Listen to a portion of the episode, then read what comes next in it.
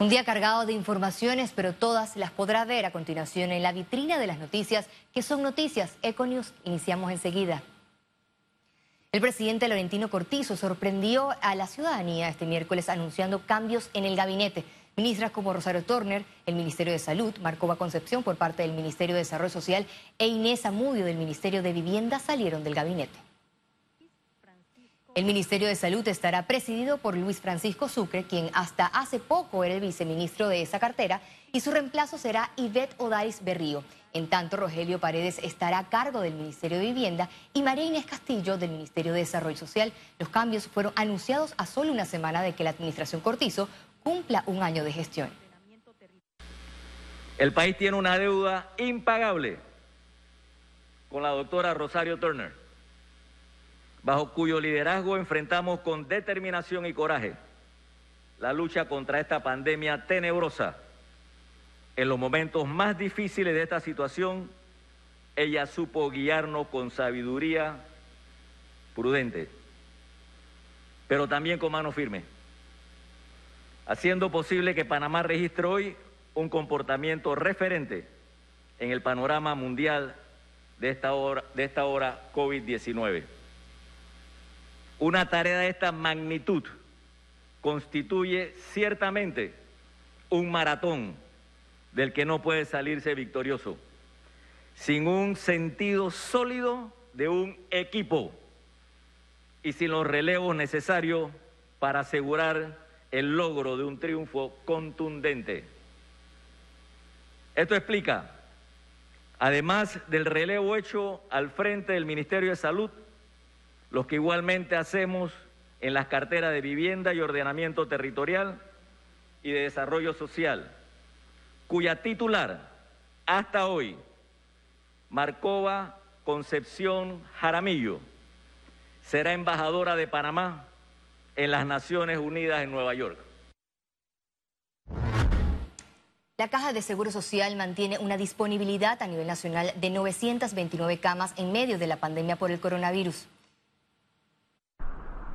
Tras el alto contagio por COVID-19 en la provincia de Panamá, el complejo de la Caja de Seguro Social mantiene una alta demanda de pacientes. De tres camas de cuidados intensivos, las reestructuraciones lograron aumentar la capacidad para los hospitalizados. En el complejo hospitalario, donde se ha decretado el Hospital General como Hospital COVID, tenemos 129 camas disponibles. A nivel de cuidados intensivos, el total de camas son de 121 camas y en este momento tenemos 28 camas disponibles. Estamos contando con 120 ventiladores y actualmente tenemos 20 ventiladores disponibles. El escenario de hospitalizados en la Caja de Seguro Social cambió en las últimas horas. Inicialmente la cantidad de pacientes con otro tipo de enfermedades era 60% y la cantidad de pacientes con COVID era 40%. Hoy en día esto se ha invertido y es 60% COVID, 40% enfermedades comunes. Lao Cortés aseguró que en la unidad de cuidados intensivos no hay ningún caso de contaminación por COVID-19. ¿Y eso por qué?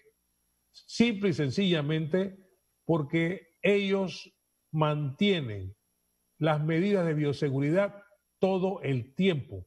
La trazabilidad de los contagios continúa siendo el talón de Aquiles en el sistema de salud. Pero en la medida que vayamos sumando más personas en la trazabilidad, nosotros vamos a ser capaces de, de garantizarle a la población, o sea, el ministerio va a ser capaz de garantizarle a la población que todas las personas que, que están positivas han sido contactadas. Hasta el momento, 315 funcionarios de la Caja de Seguro Social dieron positivo al coronavirus, al igual que 51 médicos y 63 enfermeras. Félix Antonio Chávez, Econ.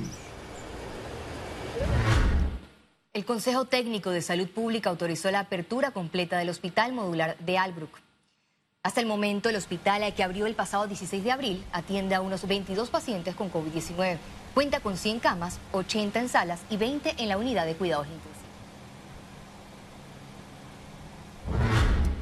Más de 4.700 traslados de pacientes con coronavirus y atenciones se han realizado a través de la línea telefónica 107 de la Caja de Seguro Social.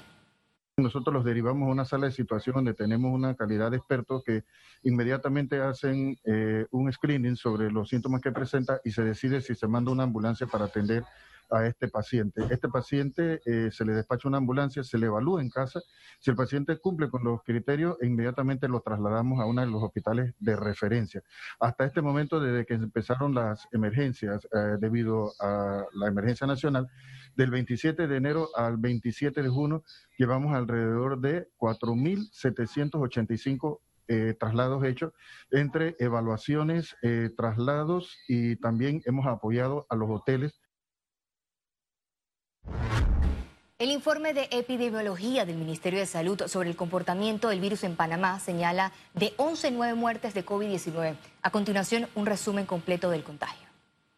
Hasta el momento, Panamá registra 28.030 casos acumulados de coronavirus, 716 nuevos casos, 779 pacientes hospitalizados, 130 en cuidados intensivos y 649 en sala. Para hoy se reportaron 14.794 recuperados clínicamente y 547 fallecidos.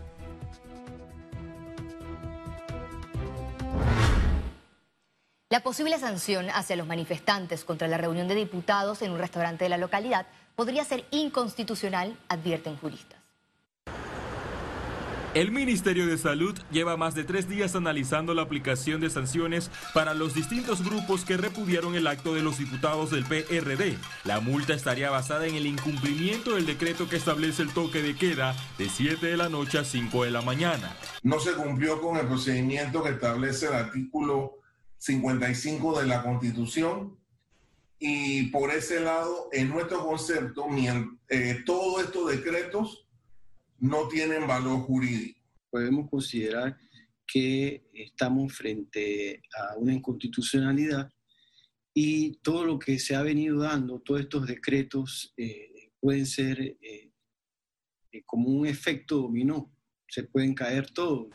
Los juristas esperan el pronunciamiento de la Corte Suprema de Justicia ante las demandas de inconstitucionalidad por la cuarentena y la suspensión de garantías fundamentales. Si la Corte declara inconstitucional, eh, eh, la, la declaratoria de inconstitucionalidad solo sirve para el futuro.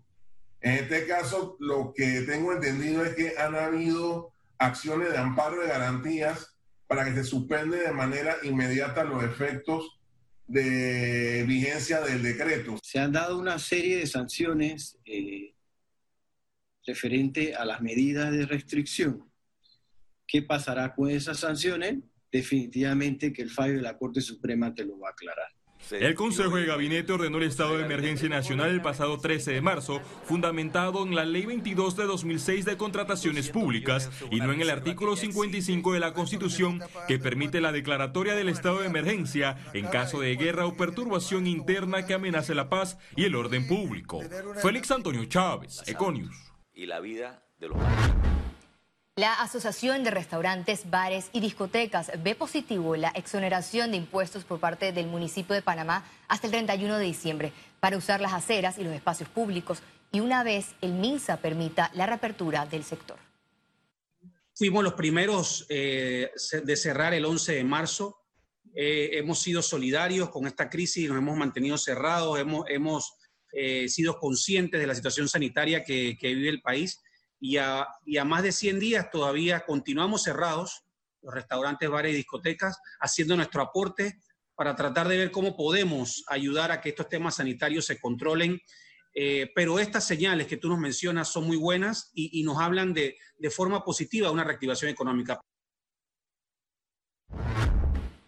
El nuevo coronavirus mantiene en vilo a las escuelas particulares. Sus ingresos económicos están afectados y la solicitud de un subsidio sin respuesta. Más detalles en el siguiente reporte. Tras la crisis del COVID-19, colegios particulares solicitaron al gobierno nacional un apoyo económico para la colegiatura de hasta 300 dólares. El Ministerio de Educación indicó que la petición no es consona con la realidad económica que vive el país, pero fue recibida. Responsablemente enviamos las notas a la mesa económica, pero en este momento no hay una respuesta ni hay una posibilidad económica eh, de dar un subsidio de 300 dólares que equivale a casi 5 millones mensuales, que impacta inclusive todo el año lectivo 2021 como muy, eh, muy en forma explícita lo solicitaron los eh, propietarios de escuelas particulares pequeñas. Representantes de la Asociación de Padres de Familia cuestionaron la sugerencia y pidieron que se entregue un informe al Estado de ganancias y resultados. Ah, y ha quedado demostrado quiénes somos los que sostenemos la educación particular. Somos los padres de familia. Son los muchachos que nosotros metemos ahí, que confiamos en ese tipo, de, en esa educación para, la, para, digamos, para lo que sabemos, ¿verdad? Existe una brecha lastimosamente creada entre la educación oficial y la educación particular. Entonces nosotros hacemos este esfuerzo para meter a nuestros hijos allí. Escuelas particulares afirmaron que el subsidio evitará que más centros se vayan a la quiebra. Buscamos que 30 mil personas no pierdan su trabajo y buscamos que el Estado apoye realmente al padre de familia a conservar el sector particular, a evitar cierre de escuelas particulares de 727 centros educativos particulares en el país, solo 160 imparten clases virtuales. Catherine Benítez, Econews. Economía. La reactivación económica del país requiere de profesionales resilientes y con dominio de nuevas tecnologías. La educación es una de las principales aristas para la reactivación económica del país. Se requiere mayor formación en carreras específicas. Por ejemplo, hablar de una carrera de administración de negocios como la que nosotros tenemos con énfasis en exportación de bienes y servicios. Es una carrera que se, se reinventa en el sentido del uso tecnológico. Por ejemplo, como mercadeo, que esa carrera de mercadeo y publicidad también eh, es reinventarse a la parte del marketing y el mercado electrónico, el famoso e-commerce y todo este tema que está hoy demandando. Carreras como las, la parte de sistemas y programación, que es una carrera que yo eh, tengo eh, gran seguridad y que en todas partes es fundamental. La Universidad Metropolitana de Educación, Ciencia y Tecnología, UMESIT, también apuesta por el emprendimiento. Que los jóvenes sean capaces de aplicar esos conocimientos en un contexto real para desarrollar una empresa, para sacar una idea y llevar hoy frente a esta situación, como lo hemos podido ver, que cada día eh, salen por todos lados, el mundo se reinventa. ¿Y cómo se reinventa? A través de esa innovación, esa creatividad, y en todo ello está inmersa la tecnología. Expertos aseguran que todas las carreras continúan siendo necesarias, pero los profesionales deben actualizarse de acuerdo a las necesidades del momento. Ciara Morris, Econews. La Asociación de Distribuidores de Automóviles de Panamá solicitó la reapertura de ventas y diálogo con el gobierno.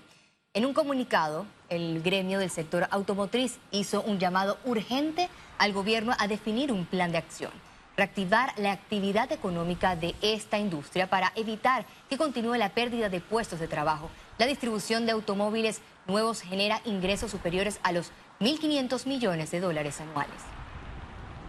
Y al regreso internacionales, y recuerde si no tiene la oportunidad de vernos en pantalla, puede hacerlo en vivo desde su celular a través de una aplicación destinada a su comodidad. Es Cable Onda Go, solo descárguela y listo, ya venimos.